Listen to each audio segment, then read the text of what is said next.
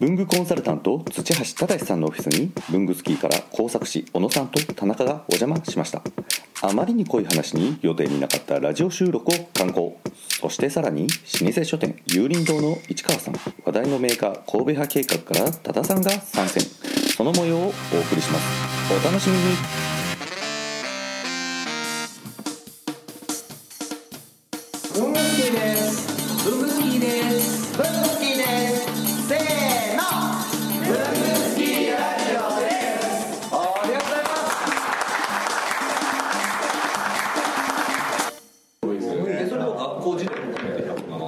書店としてさんはあ学校はもっと。もっと？もっと？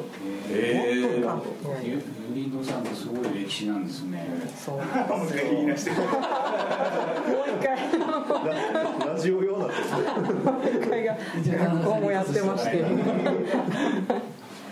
そうなんです有林堂もちゃんとあの講師の論語から取って。ちゃんとそういう話聞けるなんてしかも土橋さんのオフィスもね。ここでまさか。贅沢なロケーション。です。ロケーション。まさかの市川さんを掘っている。土橋さんのオフィスに遊びに来て市川さんの。まさかあのただのファンなの有に林有林堂を掘って神戸屋計画が隣にいる単なる飾りになって。るそうですよ有林堂はすごいはい特こならず必ず林ありっていう論語から来ているんですよえリンって隣のリンっていう意味そうですですよね。ちゃんとあのいいことだと思って信じてやっていれば孤立しないであーそういうこと支援者とか仲間が現れるっていうなるほどいい話ですね。そういう市川さんは何年目なんですか。勇者生まれてから。生まれてから少し長い見れば分かるんじゃないですか同い年じゃないですか小野さんと同い年で。あ同級生なの同級生でしたっ同け。級生ですかね僕昭和47年1月生まれ。41年47年。あ47年かちょっとお兄ちゃんですお兄ねさんですね。49年なんでああ49年の何月ですか？の9月で。あ、うちの弟と一緒です。佐久間さんと一緒だじゃん。佐久間さんと一緒です。へそうなんだ。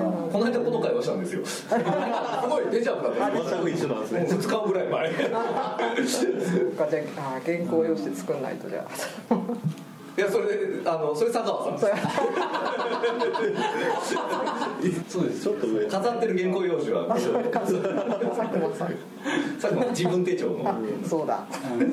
土屋さんはここのオフィス何年目なんですか？何年になるんだろう。えーっと4年ぐらいかな。4年ぐらいですか？かな。うんそのぐらいだと思います。ご自宅でやってたんですか？そうですねここから自転車で10分、まあ厳密に言うと12分ぐらい。10、うん、12分ぐらいですね。そうそうそうで仕事場を持とうってして。そう、うん、家自体家の、えっと、いわゆる双方時代があって、えーそこに限界を感じてカフェ難民時代があってそうそうそうそう。やっぱりそこ1時間が限度だし意外に日中のカフェっていろんな人がいて、はい。あんまり静かじゃないのね、はい、そうですね。うんあとやっぱり1時間がやっぱりこうお店にも迷惑だなと思って限界で、そうそうコーヒーカフェのはしごってやっぱ辛いのね、うん。ずっと飲んでますそうそうそうそうそう。もういいっていう感じになっちゃうねでレンタルオフィスを今度借りてた時代があってでそこもちょっといろいろ面倒くさいことがあったの。面倒くさいっていうのは会議室を予約しなきゃいけない、ね、ああそれうちそうか。打ち合わせの予定が先に決まるじゃないですか、うんじゃあ、えっと2月の20日ねとかって決めてでその20日のにあの予約状況が空いてないともう一回調整しなきゃいけないっていう。なんかそれが面倒くさくて。何度も相手に調整してもらったりとかして。て、ここばね私が空いてる分も OK じゃないですか。であと1時間で打ち合わせが終わんないことがあってミーティングルームって大体1時間刻みなのでで次の人がトントンってきちゃったりとかするとあの打ち合わせがそこで打ち切りみたいな、うんなんか結構そういう面倒くさいことがあったのでもう借りちゃえと思って、そう私一人だからもうこれで十分なんで、うんうんうん。もう入った時はこんだけ何もない状態にしようだったんですか？そうですね、うん、もうねそれは事前に、えっと、内見した時にメジャーで測ってで測ったのに、えっと、5 5ミリ方眼で図面を描いてそのそのノート自体ちょっと家にあるんですけど、えーで IKEA のテーブルをサイズサイズがあのこれ90の1800だったかな、っていうのをこういう感じで、えーポストイットで、えーテーブルとか椅子を作って、はい。で配置した時にえどうかなとかっていうシミュレーションをして、だからもう完全にこのレイアウトが決まってましたね。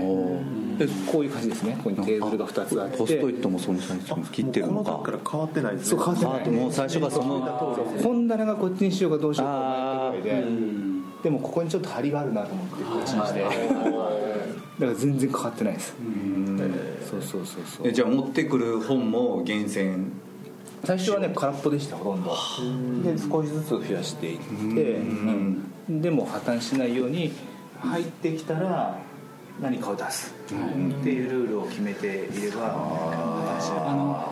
いっぱい万年筆持ってらっしゃるじゃないですか、はいはい。それはじゃあご自宅に置いてあるえっとねペンは、はい。ペンの収納方法は本棚に入れるといいんですよ。はい。見せました？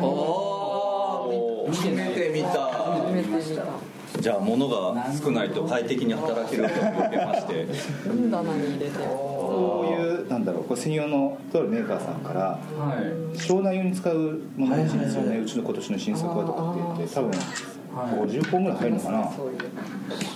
でこう傷まないこうこれがねあとね3つあってそれはクローゼットに入ってるんですけどペンをドサッとやっちゃうとやっぱりごちゃごちゃしてその都度探さなきゃいけないけどこういうふうにすると探したいものがすぐ見つかるし何より本棚にしまえる？はいはいはい立てておけるんですね。私ね不定型なものは定型化するっていうこれはいろいろちょっとテストする用の筆記テストする時のいろんなペンはいはいはいはいはまあこれをちょっとガサッと入れいちゃって箱に。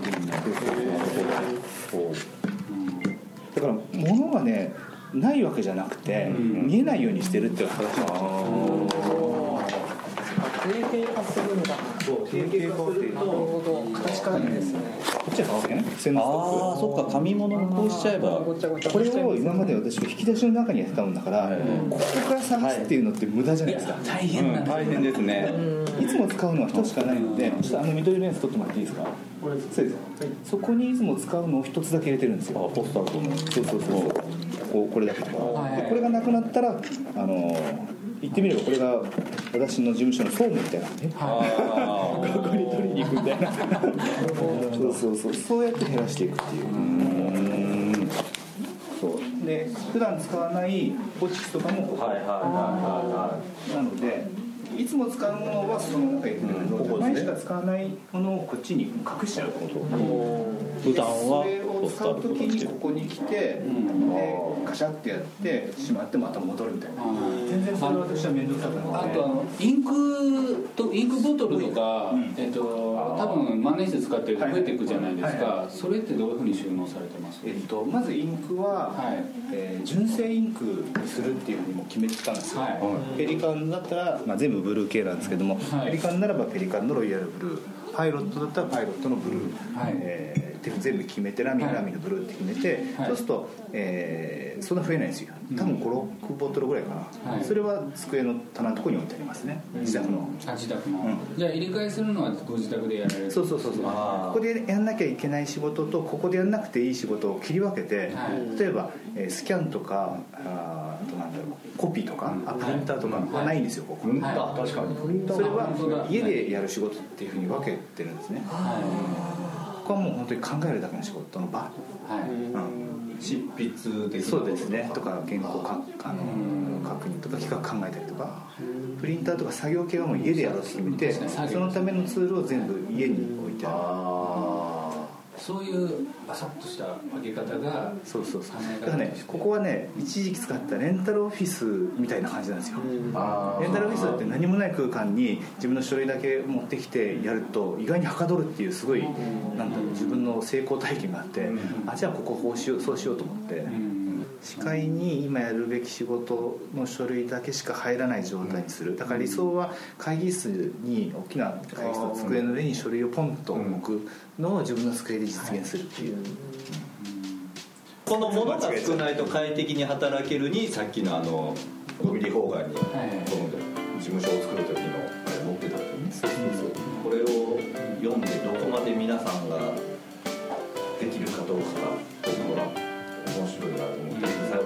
けどこれとこれこれ見てあそういうことかってなって。全部なんか自分の手元から話したんじゃなくてもっと言ってはいいと思うんですけど考えたり仕事をする場だけ一旦ゼロリスセットしちゃって目に見えないようにこう適切なところにしまう。